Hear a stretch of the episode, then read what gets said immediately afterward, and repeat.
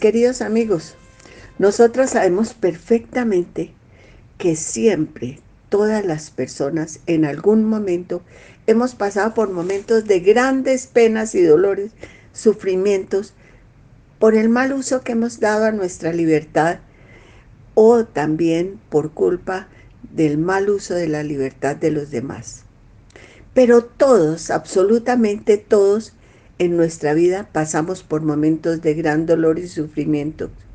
Y es por eso que en estos duros momentos de dolor debemos acercarnos más a Dios con gran confianza y fe, recordando que Él es el único Padre perfecto, que nos ama verdaderamente y que lo único que desea es que seamos felices siempre, sin importar el lugar, la situación o nuestro comportamiento porque su amor por nosotros es tan grande que quiere y puede ayudarnos a conseguir la paz y la tranquilidad y lo que realmente necesitemos para seguir adelante a su lado. Pero nosotros tenemos que pedirle con verdadera fe que nos ayude, porque sabemos que Él únicamente nos da cosas buenas y pedirle que nos dé la sabiduría y la fortaleza que necesitamos en cada momento para poder aprender de cualquier dolorosa situación en que estemos pasando, en que nos encontremos, porque estamos seguros que con su ayuda podremos salir adelante por cualquier dolor, por grande que sea.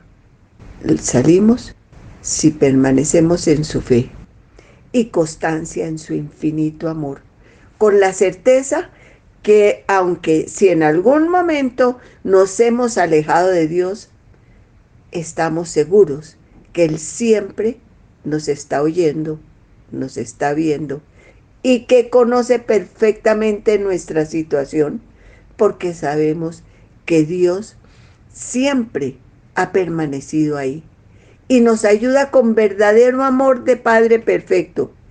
Y por eso es que estamos seguros que todo lo bueno que hayamos tenido ha provenido de Él, porque todas las cosas buenas vienen de Él. Por eso es indispensable la fe, pero demostrada con hechos. Porque ¿de qué nos sirve decirle a Dios que lo amamos, que creemos en Él, y no lo demostramos. Y por eso, ahora que empezamos esta parte tan importante de la cuaresma, que es una época en que debemos prepararnos de la mejor manera para ese gran acontecimiento de la Pascua, que no es una fiesta entre las muchas que tenemos y que celebramos en la iglesia, porque en la Pascua celebramos que nuestro adorado Jesús, cumpliendo todas sus promesas, resucitó al tercer día de haberle matado. Venció la muerte con su infinito poder, porque Él es Dios verdadero. Este tiempo de la cuaresma es tan importante que los sacerdotes se visten de morado para recordarnos cada vez que lo vemos que debemos prepararnos para ese gran momento del domingo de Pascua, o sea, dentro de 40 días. Tenemos este tiempo para prepararnos debidamente. Por eso nos invitan a realizar una buena confesión, donde arrepentidos de nuestros errores, faltas y pecados, le pidamos a Dios que nos perdone para así poder recibir de la mejor manera las gracias y dones que permanentemente nos está enviando y que no, no las vemos, no las apreciamos. Y por eso es bueno recordar las claras enseñanzas que Dios nos dio por medio de Moisés y que son los diez mandamientos y que nos los dio con el fin de poder permanecer a su lado y recibir en esta tierra sus valiosísimas ayudas y un día ir a vivir eternamente en su reino celestial.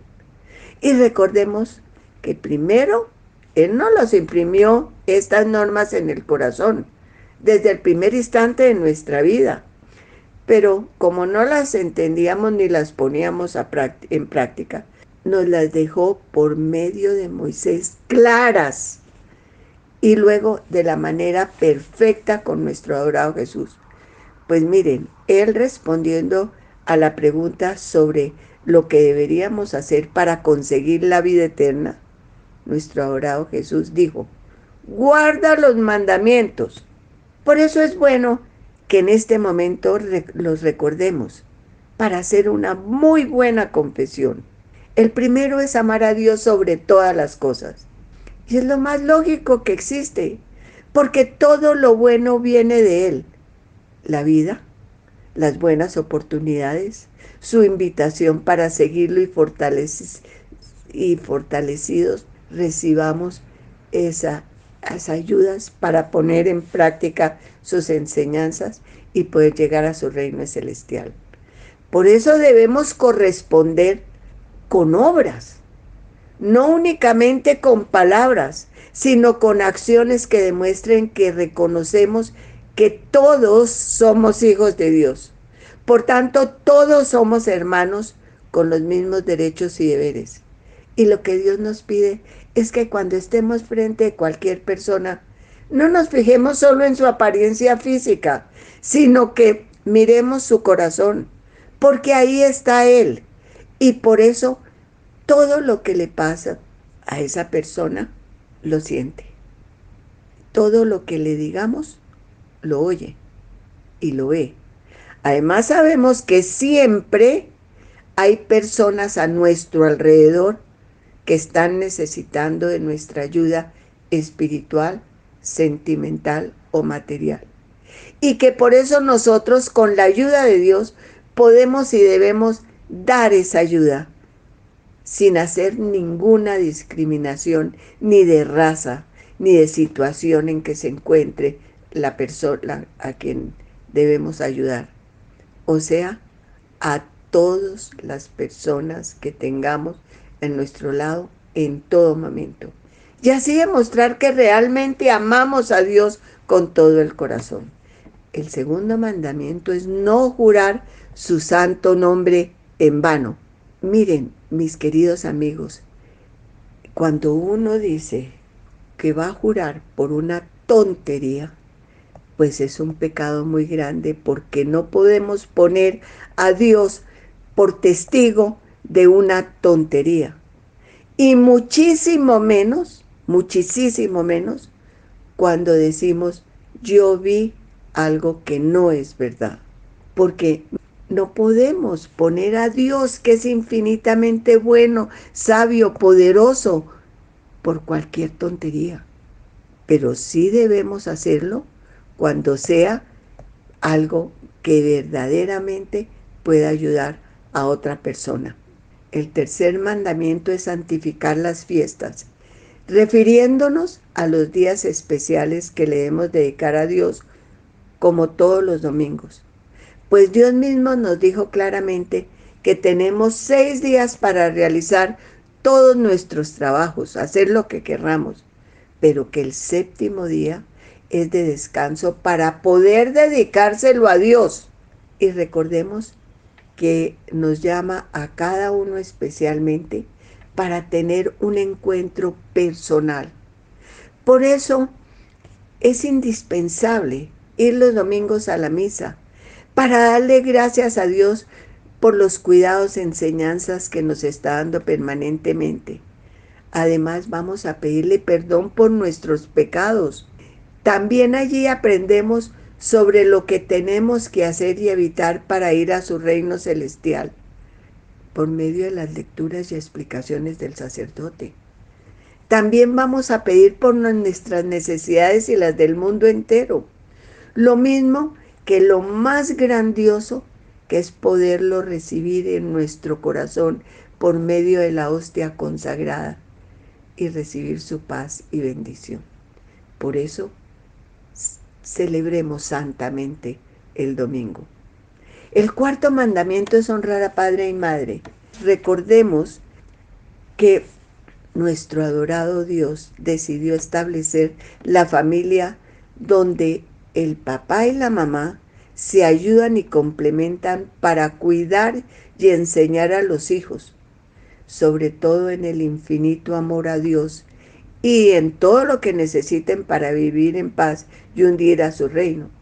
Pero debemos corresponderles también a nuestros padres.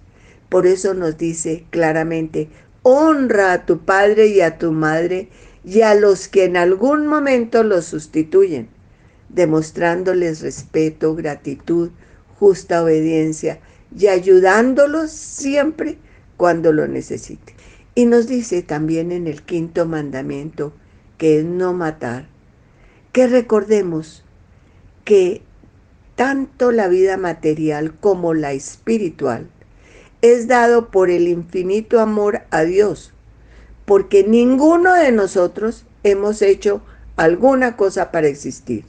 Dios nos la dio gratuitamente, por tanto le pertenece enteramente a Dios. Por eso no podemos disponer de nuestra vida ni de la vida de los demás a nuestro capricho. Por eso debemos recordar que todo ser humano, desde su concepción, tiene derecho a vivir y a cumplir con la misión que Dios le ha comendado y un día ir eternamente feliz a su reino celestial. Además, lo mismo que también debemos tener en cuenta es que no podemos disponer de la vida de un adulto por medio de la eutanasia. Mis queridos amigos, también es importantísimo pensar en aquellos comportamientos de injusticia, incomprensión, desprecio, burlas, etcétera, que le roban a una persona el deseo de, de, vivir, porque la herida causada por estos malos comportamientos roban la ilusión, la esperanza, los deseos de vivir. Y en algunos casos, aunque nosotros no los matemos, esos comportamientos les llevan al suicidio. Ahora pensemos en el sexto mandamiento, que es no cometer actos impuros. En esto es indispensable recordar que Dios nos creó por amor a todos los hombres y mujeres con los mismos derechos y deberes, y nos creó con un cuerpo especial para poder vivir en su amor. Por eso merece lealtad, respeto, cuidado e igualdad de valores de todos por la dignidad que tenemos todos de ser hijos de Dios.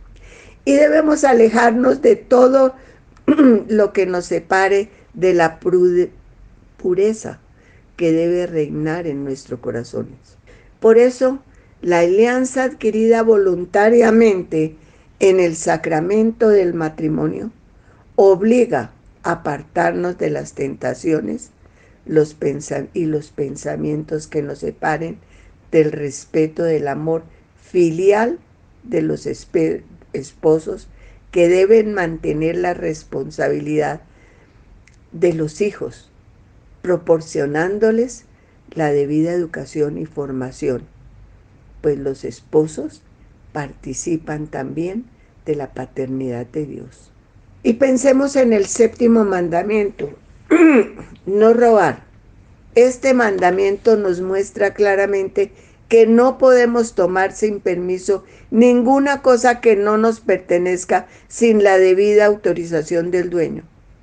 Y esto se aplica no solo a las cosas materiales, sino también a las espirituales.